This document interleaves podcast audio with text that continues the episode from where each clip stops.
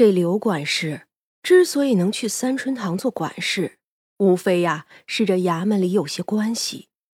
他姐夫就是如今临京城京兆尹下手的主簿周主簿，这主簿啊正是那管钱的，所以就安排自己的小舅子去管个善堂。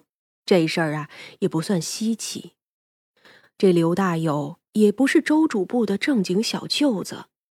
他的妹子是周主簿的妾，又因生了周家唯一的儿子，所以很是得宠。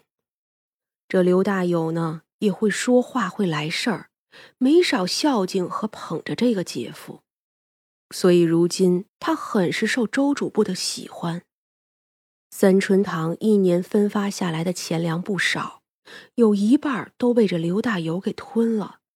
等东西到手了，他再给周主簿分一部分。这半年来，两个人捞了不少。刘大友呢，每天都在三春堂里抖威风，没少欺负人。而欺负人这事儿吧，好像会上瘾。他一开始也不过是骂人，后来就是开始打人，如今呀，则是天天带着鞭子。有这么一天，他将一个老人打得起不来。起因呢，则是他晚上买了酒菜，就在三春堂里吃。有个孩子呢，实在是嘴馋了，就想偷偷的吃一口肉。他们自打来了这里，可是一口肉都没有吃过。但是啊，却被刘管事给抓住了，自然是要往死里打。一个老人看不过去，就来拦着劝了几句。也是孩子实在是又馋又饿，不过才三四岁的孩子，大人您就行行好，别打了。那老人佝偻着身子，陪着笑脸。可这刘大友啊，就是个小人，越是这样，他越是得意，自然不肯依的。嘿，你个老不死的啊！你这是想要替他挨打了？说罢，就对那老人一顿拳打脚踢。后来不过瘾，就又拿来鞭子继续抽。等那老人躺在那不动了，他才满意的开始吃喝。最后啊，那剩下的饭菜还都丢出去，踩在了泥地里。看众人敢怒不敢言的样子，这才心满意足的要回家去。天已经黑了。三春堂里的人将被打得奄奄一息的老人扶了回去。哎，这日子呀，可什么时候是个头啊？就这样下去，我也不想活了。也不是没有人死，不少老人和残疾人都自尽了。那些死的不明不白的，最后也会被说是自尽了。另一头，刘大友哼着小曲儿，坐着一辆驴车晃悠着回家。那赶车的忽然大叫了起来，撒腿就跑。刘大友喝了酒，下了车就迷迷瞪瞪的。他呀，看见了七八个青面獠牙的鬼，当场吓得尿了裤子，生魂就飘了出去。三娘呢，只需将他的生魂丢给了马面。带他走一圈吧。马面笑着应了。等刘大友恢复神智的时候，魂儿已经在阴曹了。看着那剥皮削骨、油锅剪刀，一路惨叫不停。他又见了很多他害死的人，吓得跪地磕头，好一顿许愿。最后啊，才被那马面鬼又丢回了人间。他醒来后，就在一处树林里躺着。分明已经是城外了，他起来就病了，回家躺着去。起初啊是吓得不轻，叫道士来看，可那道士呢也看不出什么。生魂离体可是大事，可三娘做的谁也看不出来。这刘大友起初呢还有些害怕，心虚的很，也是真想改过。可病一旦好了，却又固态复萌了起来。他呢，依旧是对那些老人打骂，对孩子说踢就踢，并无真正改过。三娘呢，倒也不失望。这世上的人呀，看到了也不会信，除非是落到自己身上，那才会信呢。只怕这刘大友啊，是将那一日的事当成酒醉后的一场梦了。从此后呢，他就过上了夜夜噩梦的日子，不是梦见被下了油锅，就是梦见被锯断了，要么就是剥皮，要么就是凌迟，夜夜受苦。这种日子接连过了十来天，他就受不了了，就连精神都不正常了。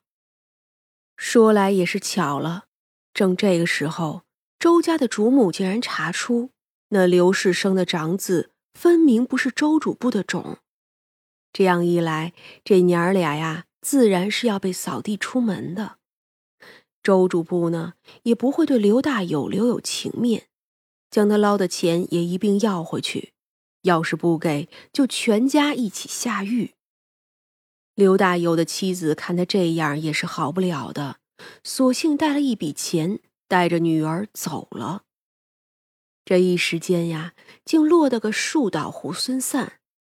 刘大友呢，一无所有，沦落到了街上要饭。人呀，也是一会儿清醒，一会儿糊涂。清醒的时候，就到处找他姐夫，找妻子、孩子，找朋友帮忙；糊涂的时候呢，就喊着“别剥皮，别下油锅”之类的胡话。如此，他流浪了半年，也被人送去了善堂里。哼，说来也是巧了，正是那三春堂，那还不有仇报仇，有冤报冤的。反着这刘大友的日子呀。是别提有多不好过了。如今的他呢，也是一阵清醒，一阵糊涂。清醒的时候还想打人骂人，咒骂了一通，再痛哭一顿，求一顿。每天清醒的时候啊，他都不记得前一日求过，于是就这么周而复始的求闹骂人。而那些被他欺负致死的人都已经去投胎了。无畏管理，三娘送走了最后一个小鬼，薛冲就轻叹：“哎，你呀，果然是最喜欢小孩子。”错，是幼崽。好吧，那要是蛤蟆的幼崽呢？嗯，小蝌蚪也还是可爱的。薛冲哈哈的笑了起来，一会儿之后收住笑意。三娘是个好娘子，你帮了他们。唉，我只是觉得这群人也是不容易，已经一身伤痛了，又何必呢？薛冲没有说话，只是抱住了他。三娘呢，也没有再说什么，只是心里想：凡人是脆弱的，最脆弱的就是老人和小孩子。老人经过了漫长的岁月。已经要与这一世告别了，而小孩子呢，尚未看过这世界，还都懵懂无知。欺负小孩子，便是枉费你活了几十岁，仗着你那并不丰富的经历，只会对不懂事的孩子欺辱，而他们终究会懂事，也终究会看不起你。而欺负老人，便是你太过轻狂，因为人都会老。总有那么一天，不再灵活，不再聪明，也不再有力气。而你呢，迟早会有那么一天。所以莫欺老少。若是将一个人的一生比作一棵树上的果实，那么每个果实都曾经是一颗嫩芽，长成了花，结成了果。那些正在花期的人们呀，也都是从嫩芽走过来的。却不一定最后能结成果实，所以呀，莫要欺孩子小，莫要欺老人老，因为早晚呀都会有报应的。